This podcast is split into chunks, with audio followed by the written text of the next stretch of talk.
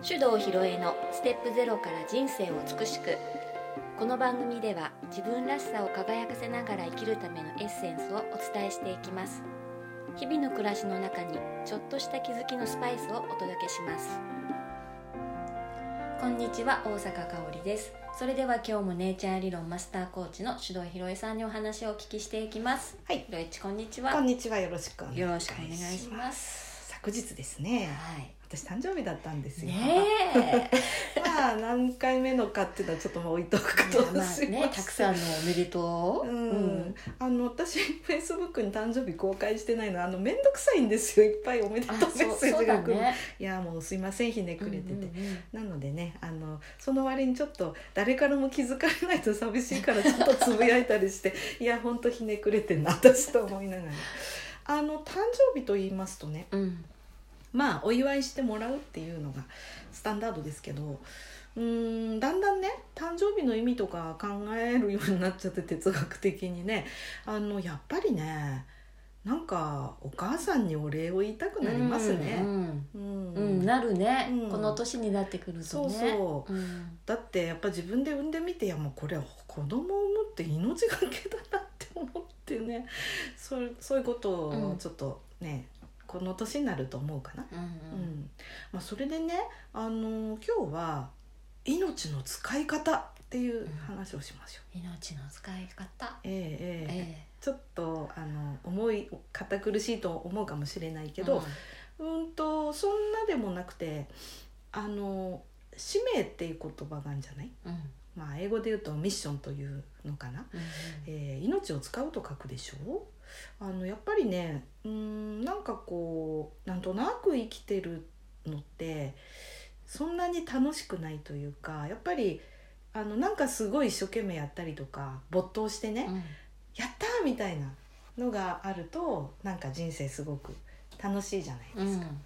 まあ、それで感謝されるとか人の役に立った実感があるとなおいいなと思うんだけどうーん。別に生きるのに目的はないっていうのでもね。それはそれで全然いいんだけどじゃあどんなことが楽しいのって言ったら何かあのなんか変化を起こせたりね。うん自分が成長できたなとかって思った時になんかすごい質的にさあの充実した、うん。なんか喜びの感情が出るじゃない、はいでまあ生きる目的何って言ったら幸せっていうことだと思うんで、うん。幸せならそれでいいかなって。って思うんですがでそこであえてね今日はその命の使い方っていう言葉がちょっと思いついたのでそのこと話そうかなと思いました。はい。うん、で最近ねあのちょっと面白いことが進行していて、あのクラブハウスっていうね SNS がちょっとまあガーッと流行ってね、うん。なんかちょっとまあちょっとなんとなく。落ち着いたかなっうんていうのあるんだけど、まあ淘汰が進んでねあの私もねなんかいろんなのを聞いてたんだけど前も話したかもしれないんだけど私すごくほら、えー、と人の出してるね、あの音のうんうん。波動に敏感なもんだから、えー、とすごい高圧的だったりなんかあのちょっとこう濁った音が聞こえると聞き続けるのが辛くなっちゃうんでね。そういう意味ではあんまりねこう楽しく聞けるとか自分が楽しく参加できるルームが全然なくって、うん。今ね毎日聞いてるの1個だけなのね。うん毎日なの？毎日なんですよ。日曜日は休みなんだけど、うんうん。なんとね深夜の11時55分からやってる。寝てる。うん。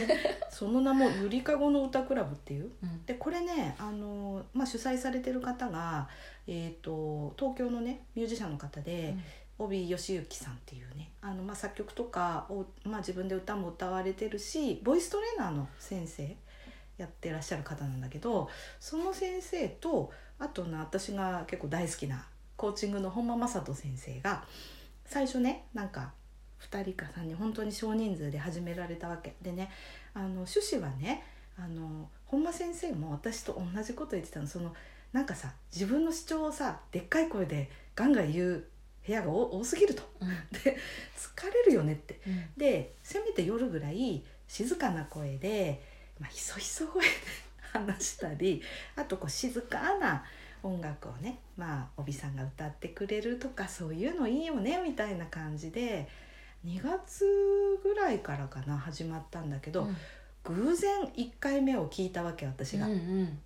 であの香りもあったと思うんだけどあのヒプノセラピーやってる花咲智美さんいるでしょ、うん。彼女があの誘導瞑想をやったわけですよ。うんうんそうだね。うん話してたもんね。そう、ん。であのそれがあって聞いたんだけどあのそこからだんだんなんかいろんな人のつながりが出てきて、あの私が今日この話をしようと思ったのもそこで出会ったとある方の話なんです。うん。えーとね、稲増正明さんという、まあ、お医者さんなんですけどね、えー、ともう全身がんで余命数週間みたいなこと言われながらずっとね毎日仕事してんの。うん。離島のお医者さんをやられていてね、うん。でご自身車椅子移動なんだよ。あ今？うん。うん。で時々その入院治療を続けながらあの仕事してんの。うん。でそのドクターの仕事だけじゃなくて飲食店のね経営してる会社の役員やったりとか、うん。経営の仕事もやっていて、まあ、聞けば聞くほどこの人何者っていうぐらいすごい方なのね。でうーんなんかその人がそのなんでそんなにもう瀕死って言ったら瀕死なわけでしょ。もうここ1ヶ月の間もねもう何回もあの呼吸止まってね緊急搬送されたりしてんだよ。うんでもね、う一日入院して「あもう大丈夫です」って言ってで出てきてどっかあちこち打ち合わせ行ったりとか仕事を仕事してんの。うん。すごい。すごいよね。でなんかあの普通そういう状態になったら入院するじゃん。でずっとさまあいいか悪いかは置いといてだけど、うたくさんこう点滴くっついてさ寝たきりっていううん。人が普通だよね。うん。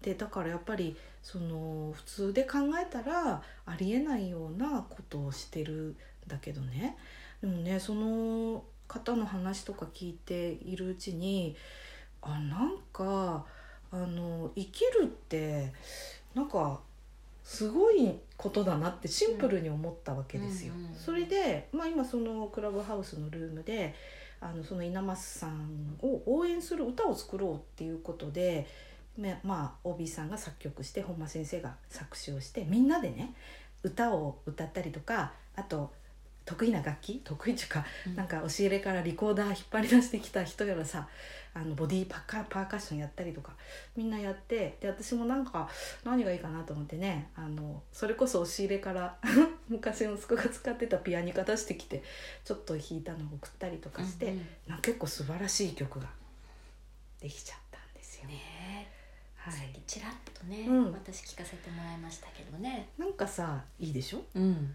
で本当にうーん生きるっていうことを今ちょっとねまた考えさせられる中迎えた誕生日でしたね。うんでもこれまでなんかこうあのー自分のね命についてそんなに真剣に考えたこともないしまあ言ってみれば寝て朝目が覚めるのは当たり前だしね。なんかなんかぼーっとしてる間に一日過ぎちゃったりとかさ、まあそんな生活してるわけだ。うんうんあのー時々ねなんかやっぱりこういう誕生日っていう節目でもいいんだけどやっぱりもう少しなんかなんて言うんだろうな自分のは何のためにこれやってんのかなとかちょっとたまに考えるのもいいかなと思ったんだよね。ね何気なくね、うんこう生きてることっていうのがあんまり意識しないで、うん。その生きるっていうことをもう何も、うん。何にも思いつかないような生活をなんかしてるような感じがうん。してたけど、うん。先ほどねその方のお話聞いた時に、うん。ああこう死があって生きるってうん。初めてなんかうん。実感したりとか、うん。そこでね、うん。じゃあ自分はっうん。てうん。一歩考えるって、うんなかなかないなぁと思ってて。そうなのよあの今回の話はあのなんていうのかなもういつ死んでもおかしくない人と何かを共に作業してるって状態ってさ、うんすごいレアじゃない？うんうん、で普通はさこうやって話してて「あちょっと終わんなかったからまた来週やろっか」とかってさ普通にやるよね。うんもうその来週なないいかんだもんもしれない。やそんな風に私もの考えたことなかった。ないない。だからさなんかすごいなんて言うんだろう緊張感っていうか集中力というか。真剣味がなんか違うような気がしちゃう、でよくねその明日死んでも後悔がないように生き生きようとかさ、今この瞬間に全力を出し切ろうとか言うけど、できやろうと思ってできるもんじゃないうん。ようね。んでそれをなんかすごい今学ばせてもらってるなと思ってんだよね。うんであのーまあ最近だからなんか、まあ、そのことがあったからというわけでもないんだけどいろんな人にやっぱり自分の行動をよしこれやろうっていうふうにあの主体的に決めてやるっていうふうにしていこうよっていうことを、まあ、私もツッチーも結構コーチングの中で言うことが増えたんだよね。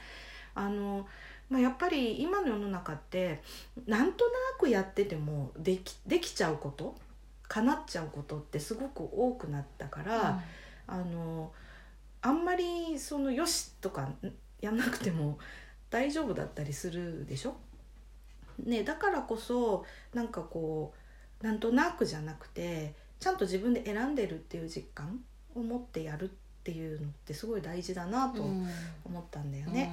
うん。でそれをしかもあの楽しむ。レッツエンジョイだよ。うん。これがやっぱりあのなんかい生き方としてはすごい私が理想的だなって思うやつなんですね。うん。そうですね、うん。だからその稲増さんとクラブハウスでお話を聞いててもうん悲壮感がない。うん。なんかその日できることをその日まあだから相当やっぱり体調の制約とかもね受けていらっしゃると思うんだけどできることをあの精一杯やって一日を過ごすっていうことの積み重ねなんだなと思ってね、なんかすごい清々しいわけっていう感じね。うん。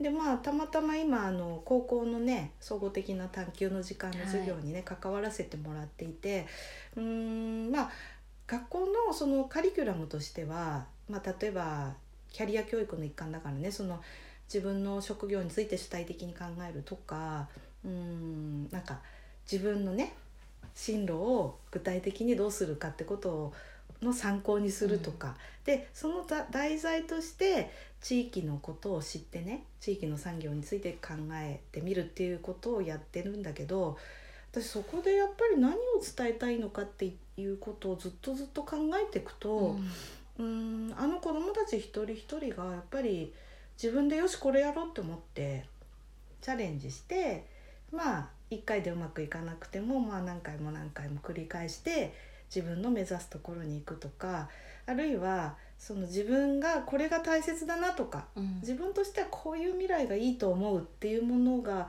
自分で分かっていてそれを持った状態でね社会に出ていって、なんかこう本当に幸せな人生を送るみたいなことができたらいいなと思ってるんだなって自分で分かったんだよね。うんそうですうん。ね、でまあ私のもし使命があるとしたらなんかそういうことなんじゃないかと思ったわけですよ。うん。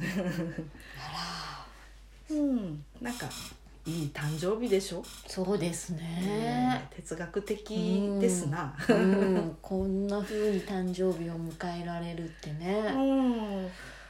面白い巡り合わせだなっていうふうに思ったのね。だからねちょっと今あのちょうどねその授業の中でどんなことを伝えていくかっていう、まあ、これからあのいろんなね先生役の地域の人たちが来るんだけど、まあ、極力その若手の経営者の人っていう層にね声をかけてやっていこうっていうふうになってるんだけど、大事なのはなんか生徒のみんながうんその人たちが何を大事だと思ってどういうことを目指してやってるのかっていうことを聞聞くっていうかね、うんそういう時間を作れたら最高だなと思うんだよね。うんうんうんでみんなそれぞれやっぱり使命感持ってやってる人たちばっかりだからこれを自分はあのやりたい。このために自分の命を使うんだっていう感覚をもうみんなでシェアできたらすごいいいなと思ってね、うん。楽しみなんですよ。命を使うね。ね、うん。まあ、そういうねそういうね表現かどうかわからないけど、多分あの自分が何かを得るとか自分が何かになるっていうんじゃなくてまあ自分っていうものすらね、その大きい宇宙から考えたらすごい小さな存在でたまたまこの時代のここにねあの生を受けて今いるっていうことを考えたらこれをね使う使い倒さない手はないじゃないかという話をしたいなと思ったんだよね。どんなお話になるんだろう。いやそういう感じでね資料作り出したらもうハマっちゃってね、うん。早くやんないとって。またねギリギリになんないとやんない私なんですけど、うん。なんかそんなこと考えてるんだよね。であのそれをちょっとまあドラッカーのねマネジメント思想をベースに私は話してんだけどそしたらねうん。ちょっと資料を作るのにいろいろね探してたらいやそういえばこんな表現あったなっていう名言をね、あの思い出しましたんでちょっと読みますよ。えー、とね無数の選択肢を前にした若者が答えるべき問題は正確には何をしたらよいかではなく自分を使って何をしたいかである社会は一人一人の人間に対し自分は何か何をしたらよいか何を投じて何を得たいかを問うことを求めるこの問いは役所に入るか企業に入るか大学に残るかという俗な問題に見えながら実は自らの実存に関わる問題である。これね「断絶の時代」っていう名著の一節なんですけど。ああそうだこれだったなと思って。やっぱりあの若ければ若いほど選べる選択肢は多いし、うん。どうやって選んだらいいかもわからないと思うんだよね。うん。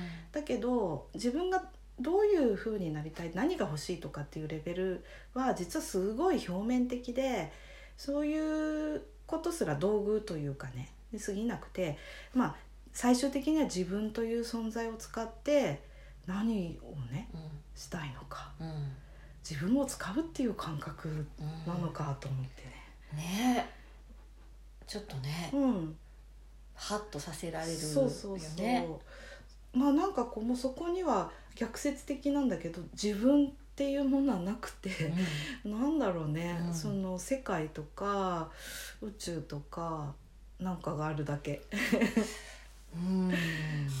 すごくでもそう考えるとなんか私はさなんかみんなそうかもしれないけど私なんでこんなこともできないんだろうとかさ、えーもっとこうなったらいいのにどうして私はこれしかこうなるそうしかなんないのかなとかさあの愚痴不平不満が多いよね。それってやっぱりなんかこう何かを自分が得たり取り込んだりする方向性の視点なんだけど今みたいな考え方したらなんかかあの全然こう見方が逆であのこれ仏教の悟りの境地みたいなものなのかもしれないけどあなんかすごく楽になるかもしれないなってちょっと思ったうんんだよね。うん。でやっぱり悩んでる人ってねあの当たり前なんだけどその自分のことで精一杯、うん、自分はどう思われるかとかそういうことでこう朝頭が占められてるからあのなんかこう自分が起こした行動でどんな変化が起きるかとかなんて全然考えてないと思うのね。で結局私がだんだん悩みが少なくなったプロセスは何だったかっていうと私がこうなりたいとか私がこうでなければっていうのをやめていくうんうんプロセスと同じだったんだよね。だから今はその周りにどう思われようと全然気にならないし、えー自分がうん、なんかやったことによって周りの人がどんな風に喜んでくれるのかとかどんな変化成長があるのかっていうことが最大の関心事うんになっていって、うん、今は本当に悩みがなくなったうんのね、うん。まあ、相変わらずなんでギリギリになんねんとやんねんだ私っていうのはあるけど まあそういう悩んでるというか、うん。ではなまあ、うんうん。昔悩んでたのと比べたら質的に全然違うっていう感じなんだよね。だからあのすごく面白いのはやっぱり自分が行動する動機はねこうなりたいとかなりたいがスタートなんだよ。だけど最終的には自分というものを使ってこういう世の中になんか結びつけられたらいいなみたいな考え方が出来上がっていくんだなーって思っちゃった。ナウシカみたい。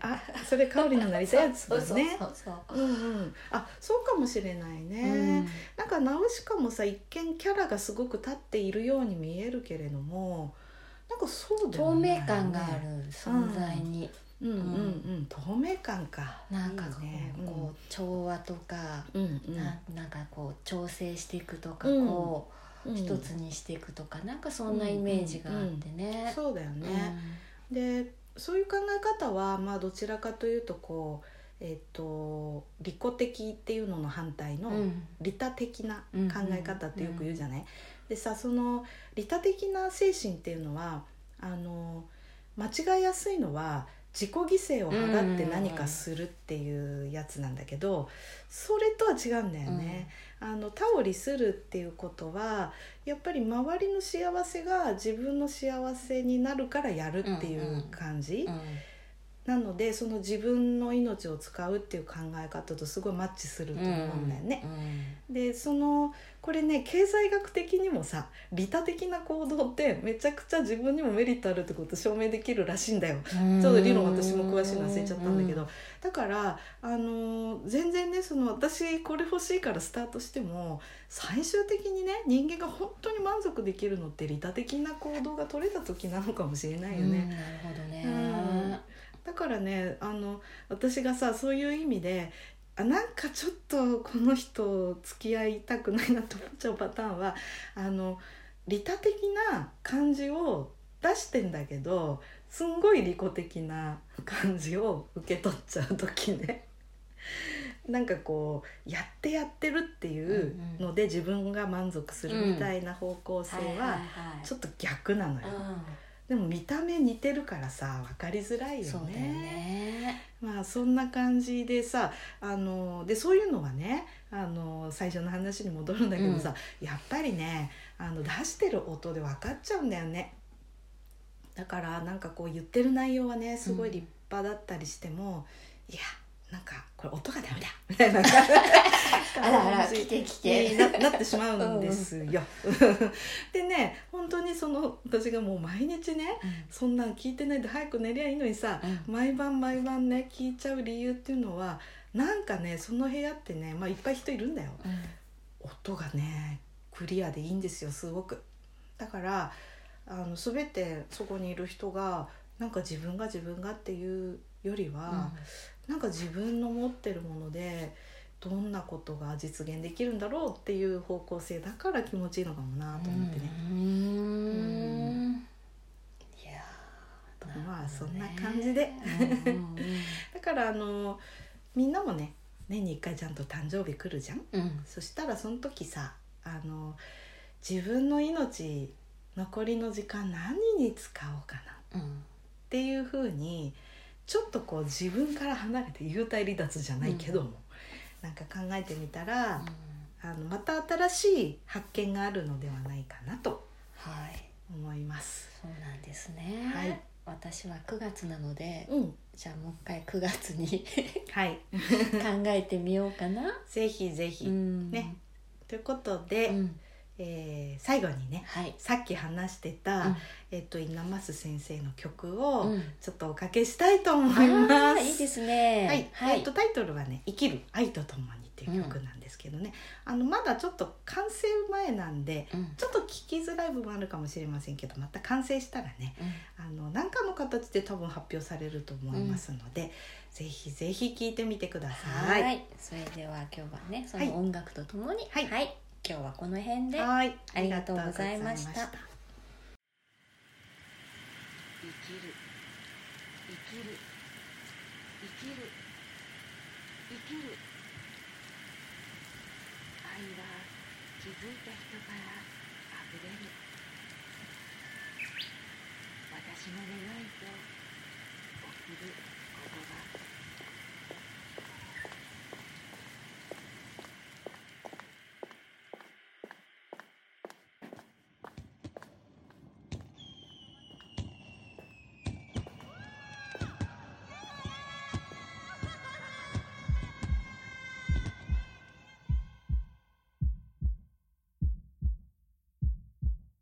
生きる生きる。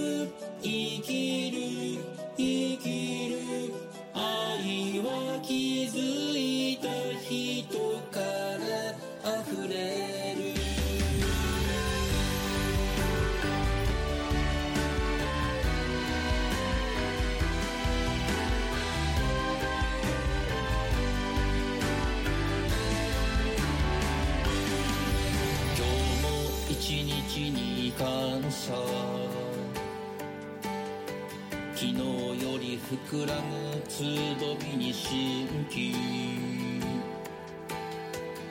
心に力